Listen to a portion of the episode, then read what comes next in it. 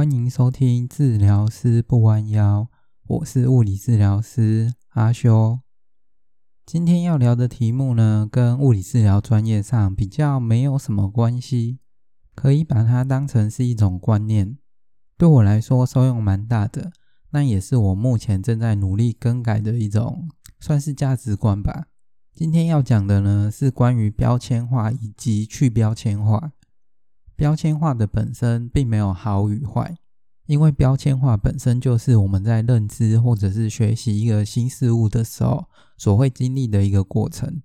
类似像小朋友，当他第一次看到水中的鱼在水里游泳的时候，他妈妈可能会跟他说：“哦，这是鱼哦，鱼在水中游来游去。”这时候小朋友他就会产生一个在水中的东西是鱼这样的标签出现。当小朋友下一次再看到在鱼缸中游来游去的东西的时候，他可能就会统称这种东西叫做鱼。他可能会指着水中的螃蟹啊、虾子啊，或者是乌龟，都叫它们是鱼。这时候妈妈可能会说：“啊，不对不对，鱼没有脚，所以有脚的那一些不是鱼哦。”这时候小朋友对鱼的认知又会出现一个新的标签：鱼是在水中游而且没有脚的生物。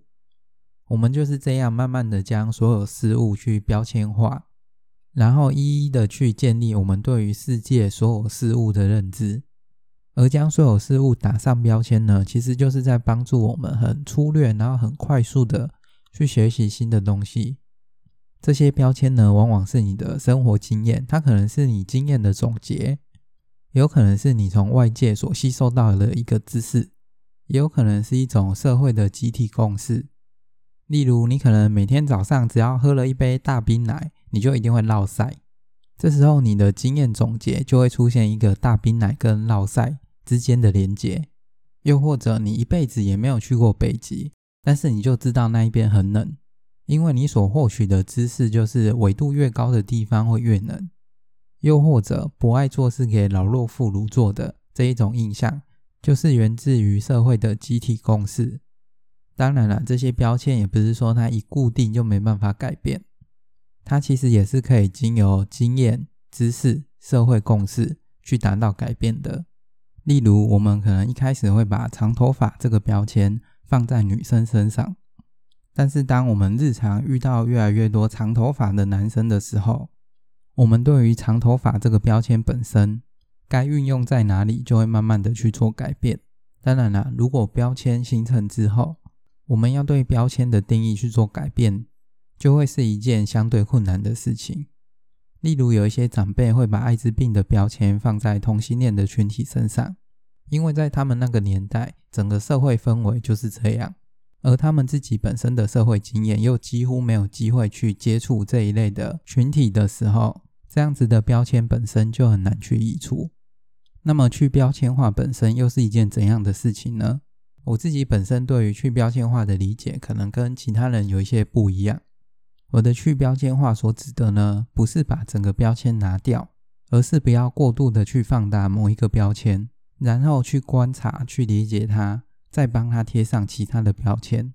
就像我刚刚说的，标签化本身就是一个认知世界的过程，所以本来你在认知新东西的时候，你就会为它贴上各式各样的标签。在鱼身上可能就会出现说，哦，它有鳃，它没有脚，它有鳞，它在水中游之类的各式各样的标签，去形塑我们对鱼本身的认知。那我们如果在认知鱼这个生物的过程当中，就过度的把它其中某一个标签，就是像说它生活在水中这一个标签去放大的话，你就会相对的去忽略掉它其他的标签。这时候，当别人问你说：“哦，你对鱼这个生物本身有怎样的理解的时候，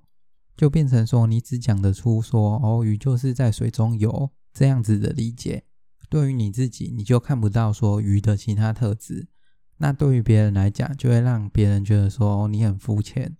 再举个实际点的例子好了，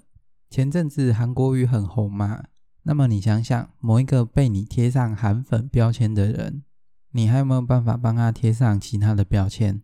像之前我有一个新患者，他一来你就知道说，哦，这一位是一个韩粉。像是会穿国旗装啊，然后赞扬什么灯亮、路平、水沟通之类的。总之，韩粉这个标签呢，就是在我眼中，他被无限的放大在他身上。那一开始我当然也不会想要特别的去理解他之类的，毕竟价值观非常的有所差异。不过在治疗的过程当中，当然要有所交流嘛，所以就不得不的，你必须慢慢的去了解他，而理解他的过程，当然也就是贴标签的过程。当标签越贴越多的时候，我就发现说，诶，其实我们的价值观差异也没有到那么大。虽然有些许的不同，但是总是能找到共通点。而韩粉的这个标签相对起来就会比较淡化了。其实，在这个过程当中，就我认为它就是一种去标签化。韩粉的这个标签缩小了，然后同时我也为这个患者加上了很多其他的标签。当然了，去标签化不是让你去接受某一个事物，而是让你去更理解这个东西本身。今天我有可能去标签化这个病人之后，我发现我们的价值观真的是南辕北辙，我完全无法认同的那一种。这样子的过程也是一种去标签化，它只是让你更加的去理解某一件事物。这样子的去标签化过程呢，就很像禅学所说的“见山是山，见山不是山，见山还是山”这样子的过程。一开始你看到一座山，可能觉得说，哦，它就只是一座山啊。但你去了解、去去标签化的过程中，你可能会发现说，这座山好像跟原本我所认知的山不一样。然后你就会重新去重述说你对于这座山的理解。最后这一座山还是这一座山，但是你对于它的理解已经跟原本的山不一样了。像这样的标签化，然后再到去标签化的过程呢？目前我自己还是处于一个正在学习的阶段，尤其在临床上，很多时候当我们去标签化一个病人的时候，可能是经由自己的过往经验，或者是论文上写的统计数据，去断定说啊，我做了某个测试，然后得到了阳性的结果，所以它就是某某疾病。用这种很属于经验法则的东西去分类标签化所有病人。就会变得很容易漏掉其他更细节的东西。这样子的说法有没有觉得似曾相识？它就很像我们去就诊的时候，可能跟医师讲不到两三分钟，然后医师马上下了一个诊断，然后跟你说：“哦，回家就是吃某些药。”这样子的过程其实就是很简单的标签化病人。标签化的优点是什么？它就是让你很快速、很粗略的去了解一个人、事或者物。而快速有效率正好是现代人所追求的事情。同时，标签化的缺点也非常明显。一旦你标签化了某个事物，你就会觉得说啊，我不需要再深入了解了，甚至觉得说我已经对它够理解了。这样子的想法常常就是我在临床上很常会遇到的瓶颈。就像我之前在影像学那个单元所讲的，之前刚开始工作的时候，都会很追求影像学上的东西。看到骨刺啊，看到椎间盘突出啊，就会觉得说啊，你这个疼痛就是因为这个引起的啊，将某一种诊断就这么直接的标签化在一个病人身上，反而去忽略了其他可能的标签，类似像说可能是肌肉引起的啊，韧带啊，或者是肌腱等其他的软组织的可能性。站在标签化某一个人的立场是这样，那如果我们换位思考。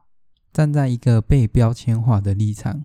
当我听到医师跟我说：“你这个就是因为椎间盘突出啊、骨刺啊这样子的标签贴在自己身上的时候，因为贴你标签的人是一个在专业领域上你所信任的人的时候，这样子的标签其实对自己的影响是很大的。因为在贴标签的时候，不只是别人贴你，你自己也会对自己贴上同样的标签。”再进一步的，你会去形塑自己在社会上的样貌，而这样子的样貌出来之后，自己的内心又必须再去经历一段自我认同的过程。所以啊，我常常警惕自己说，当在跟患者解释病情的时候，或者是在做评估的时候，都不可以很简便或者是很快速的两三句话就解释完成，因为一旦开始追求快速、简便、有效率的时候，就会很容易的去放大某一个标签，造成自己或者是患者本身对于自己的病情有所偏见，最后就会去导向一个比较不好的结果。最后，我想总结一下今天所讲的：对于某种人事物去标签化，这当中并没有对错。重要的是，你不应该把其中某一个标签特别的放大，而是该把那个标签稍微的缩小，然后再去理解它，帮它贴上其他各式各样的标签，以此来进行去标签化。